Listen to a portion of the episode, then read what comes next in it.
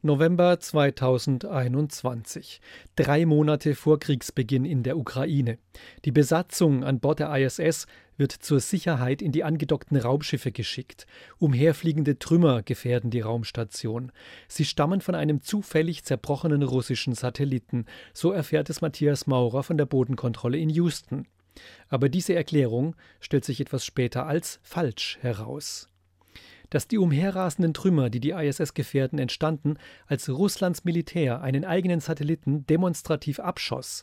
Darüber informiert Houston die ISS nicht, sei es, weil es der Bodenkontrolle unwichtig erscheint oder weil sie diese Information bewusst nicht an die Wohngemeinschaft im All weitergeben will. Ja, also ich erinnere mich genau an den Moment, als mein lieber Kollege Anton ähm, fertig war mit Sport machen und kam dann äh, vorbeigeschwebt, wollte in sein russisches Modul zurück. Ähm, und ich war dort gerade und habe bei BBC die Nachricht gelesen, äh, Russland hat den Satelliten abgeschossen. Er ist nicht einfach nur von sich selbst auseinandergebrochen. Ich habe das dann sehr ungläubig äh, Anton unter die Nase gehalten und gesagt, äh, kannst du dir das vorstellen? Und er hat einfach nur mit den Augen gerollt. Für mich war klar, dass er es seinen Leuten zugetraut hat, aber natürlich mit dem gleichen Kopfschütteln wie, wie bei uns allen. Drei Monate nach dem Satellitenabschuss dann der Tag des Kriegsbeginns, der 24. Februar, der Einfall der russischen Truppen in die Ukraine. Im amerikanischen Teil der Raumstation, in dem auch Maurer untergebracht ist, beginnt nach Kriegsbeginn die Diskussion, ob man nicht von der ISS aus eine Friedensbotschaft formulieren sollte. Die Bodenkontrolle in Houston schreitet ein. Wir haben das nicht nur überlegt, wir haben das sogar stark diskutiert. In meinem Kollegen Mark van der Heij hat es wirklich unter den Nägeln gebrannt. Er hat gesagt, ich, ich möchte aber was sagen, ich muss das jetzt unten klarstellen.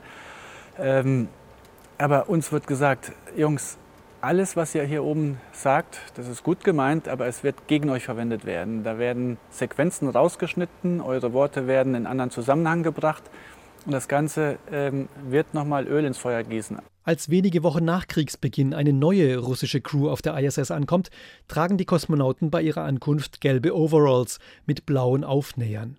Ein Zeichen der Solidarität mit der Ukraine geht es durch die westliche Presse. Das stellt sich zwar schnell als falsch heraus, aber die russischen Kosmonauten schweben fortan in dicken Jacken durch die ISS. Matthias Maurer ist verwundert, spricht seinen Kollegen auf die unnötig dicke Jacke an. Und dann sage ich, ist ja nicht zu warm hier mit der Jacke? Da hat er so ein bisschen rumgedruckt und sagt, ja, wir haben nur gelbe Pullis und wir dürfen keine gelbe Pullis mehr tragen. Äh, Anweisung vom Boden. Und klar, dann habe ich ihm meinen blauen Pulli geschenkt, äh, sodass er dann nicht äh, mit der Jacke ständig durch die Station fliegen musste. Das ist ja eine, fast schon eine Winterjacke ähm, für die Landung nachher in Kasachstan wieder. Und auch die Sanktionen machen den Russen an Bord der ISS Probleme. Die Kosmonauten können mit ihren russischen Kreditkarten keine westlichen Internetmusikstreams mehr abonnieren. Maurer ignoriert kurzerhand die Nutzungsbedingungen und lässt die Russen einfach über seinen Account ihre Lieblingsmusik bestellen. Denn er weiß, Musik ist wichtig für das Wohlbefinden auf der ISS und das Wohlbefinden für den Zusammenhalt der Mannschaft auf der Raumstation, die als Friedensprojekt über den Kriegsgebieten der Erde kreist. RBB 24 Inforadio vom Rundfunk Berlin-Brandenburg.